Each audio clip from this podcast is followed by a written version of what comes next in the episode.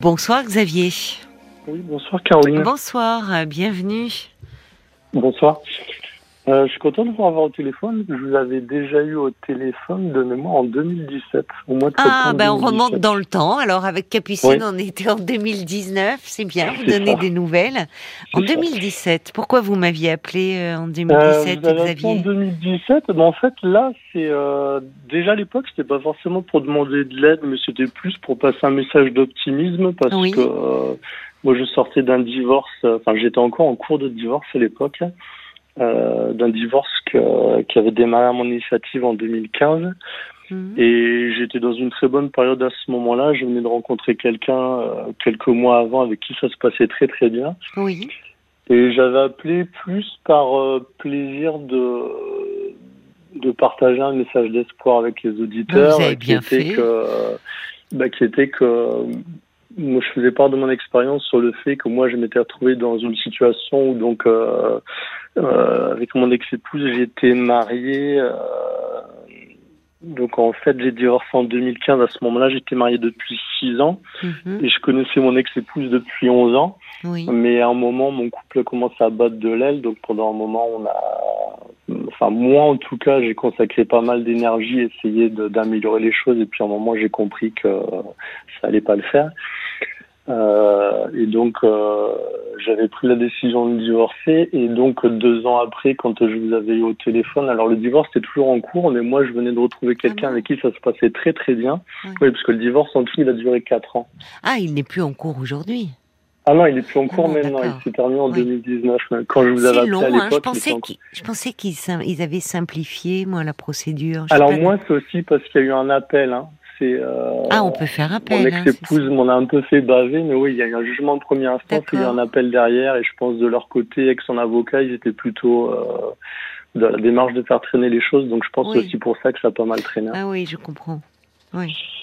Euh, et donc euh, voilà, j'étais quelqu'un qui ça se passait très très bien. Donc j'avais, ça m'avait fait plaisir de passer le message de dire, ben voilà, c'est juste pour montrer que dans certains cas, il faut pas forcément le faire euh, sur un coup de tête. Mais moi, dans mon cas, j'étais vraiment content de la décision que j'avais prise de divorcer parce que j'avais, j'ai vraiment eu la sensation d'avoir découvert après mon divorce Oui. alors que c'est quelqu'un avec qui, enfin, j'étais pas encore divorcé, mais séparé en tout cas, quelqu'un avec qui j'avais été pendant 11 ans. Et finalement, j'ai quand même vraiment eu l'impression de découvrir, euh, après m'être séparé de mon ex-épouse, euh, ce que ça pouvait être que d'être vraiment avec une personne avec qui on se sentait euh, épanoui et avec une relation de complicité sur tous les plans, euh, notamment sur le plan affectif et sexuel, où ça marchait plus beaucoup les dernières années de, de mon mariage pour moi. Donc en 2017, je devais appeler à ce moment-là. euh, et en fait, là, ça faisait un petit moment que je me disais un jour, je, je rappellerai Caroline. Oui. Juste euh, un peu dans le même état d'esprit. C'était pas euh, pour demander conseil pour moi, mais plus parce que euh, moi, j'écoute l'émission, enfin vos émissions depuis très très longtemps. À l'époque, Oui. déjà en 2017, que je vous avais eu au téléphone, je pense que je vous avais demandé quand est-ce que vous aviez commencé parce que euh, vous m'aviez rectifié la, la, la date que j'avais en tête. Ah bon? Mais il me semblait que j'avais commencé à vous écouter très très tôt et ça devait être plus ou moins vers vos débuts, il me semble, sur le- les émissions que vous faites. Parce que moi, dans mon esprit, c'était environ en 1999. Ah ben, mais je ben, crois que- c'est c'est bonne pioche, hein, c'est ça. C'est euh, ça? Oui, c'est ça, Xavier. Ah bah L'été, voilà. l'été 99, j'avais commencé en faisant un Ah bah remplacement moi, je pendant pense l'été. que j'avais dû commencer à vous écouter. euh, Ah ben en Vous, 99, vous avez dites. commencé été 99 Oui, mais peu Ouais, importe, bah, ça devait être pas- quelques mois après. Non, non, mais c'est ça. C'est pas le sujet. Euh. Et donc je m'étais dit, je vous rappellerai parce que euh, je pense qu'il y a plein d'auditeurs qui écoutent l'émission et qui le pensent, mais qui ne prennent pas la peine d'appeler pour euh, le dire. Mais moi, je, je suis ravi de, de de pouvoir écouter une émission comme ça. Alors je vous écoute plus souvent en podcast parce que je suis plutôt couche tôt, mais je fais pas mal de route pour aller travailler. Vous êtes sur la euh, route là en ce moment? Non, non, pas du tout. Non. Là, je suis chez moi. Mais Ah, on vous fait euh, passer tard alors ce soir. hein. Il est minuit 9, Oui, c'est ça. 10. Non, non, mais là, j'avais appelé un peu avant le début de l'émission. Je savais que j'allais peut-être passer, donc ça m'a motivé à rester éveillé. D'accord, bon, bah merci alors d'être resté éveillé, de souci, grignoter sur votre temps de sommeil pour nous. Il n'y a pas de souci. Et voilà, je tenais vraiment à passer le message parce que moi, je je vous écoute en podcast, pas tous les jours, mais assez fréquemment. Et je trouve que le principe de l'émission, l'intérêt qu'elle a, euh, de, de, pouvoir demander conseil, de pouvoir être conseillé bah, par une personne comme vous dont c'est le métier, mais aussi en sachant qu'il y a d'autres personnes qui écoutent et qui peuvent donner leur avis ou donner des conseils s'ils en ont, bah, c'est quelque chose que je trouve euh, je, je retrouve pas. Alors, ça aurait pas le même charme ou les mêmes possibilités. Euh, je pense de faire quelque chose comme ça à la télé. Je pense que la radio s'y prête très très bien. Ah, je suis d'accord mais. Mais je trouve la que radio, c'est. on, on donne pas à voir justement. Vous pouvez appeler, vous êtes chez vous, dans Oui. votre intimité, tranquille. Il n'y a pas de mise en scène. Euh, la télé Ouais. implique forcément une certaine mise en scène.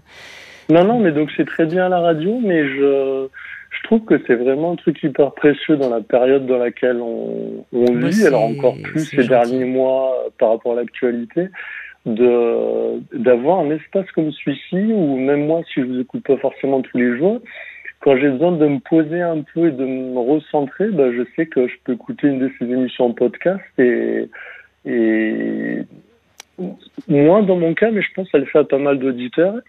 Ça constitue un peu une bulle presque de, jard- de jardin secret dans laquelle je sais que je peux aller me plonger euh, quand ce sera le bon moment pour moi quand je sentirai que j'en aurai besoin. quoi.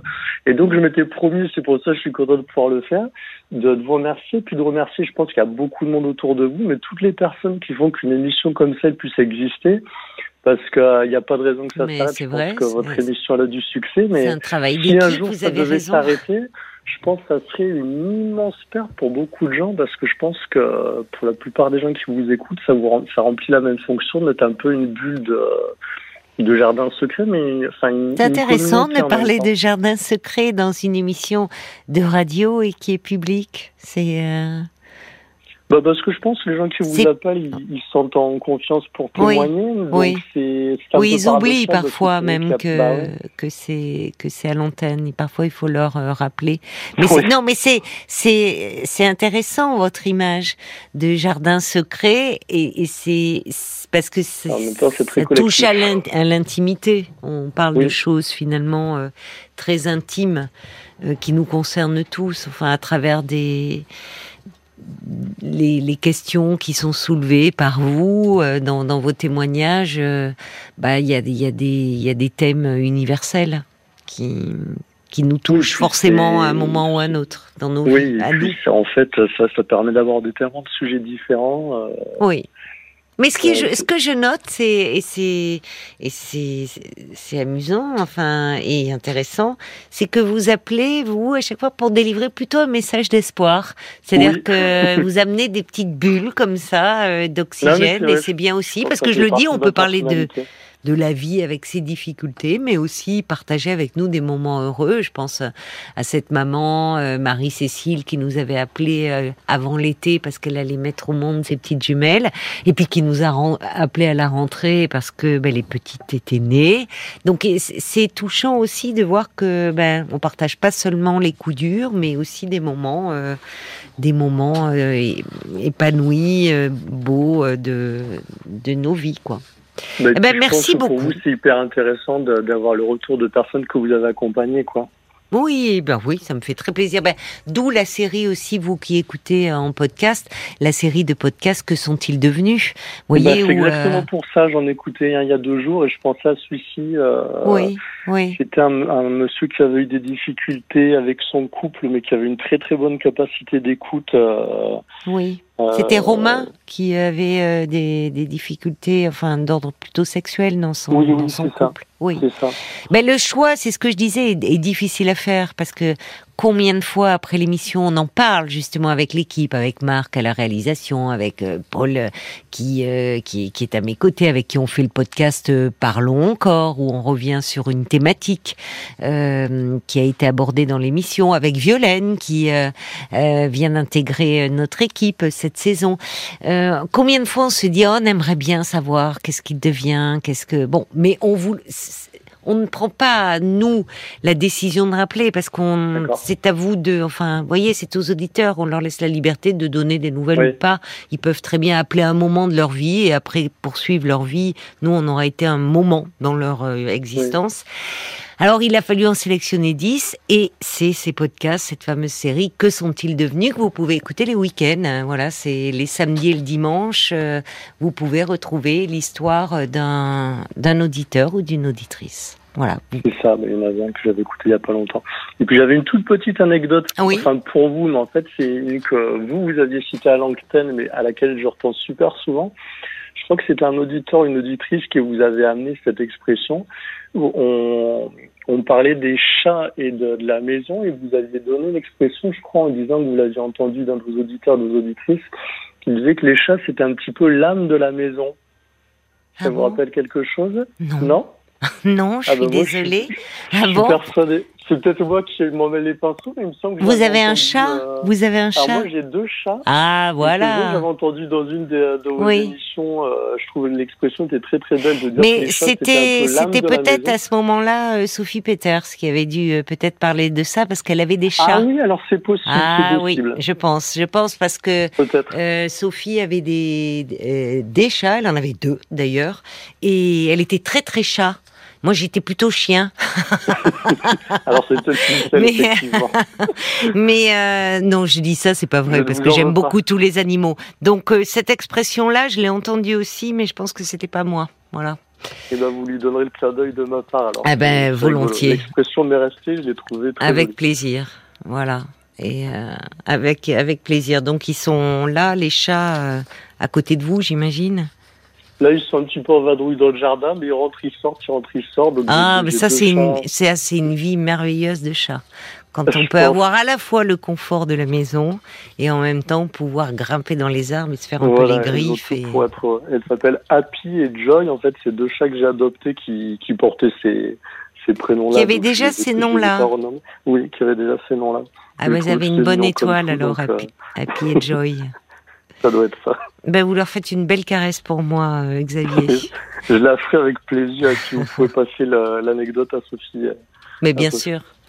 Merci beaucoup en tout cas de bah, d'avoir pris la peine de prendre sur votre temps de sommeil pour nous dire euh, ce que représentait euh, au fond cette émission euh, pour pour vous et bah, ça nous fait chaud au cœur à toute l'équipe. Merci infiniment. Xavier. Merci à vous tous pour l'émission. Je vous embrasse, bonne nuit, au revoir. Jusqu'à minuit 30, Caroline Dublanche sur RTL. parlons-nous.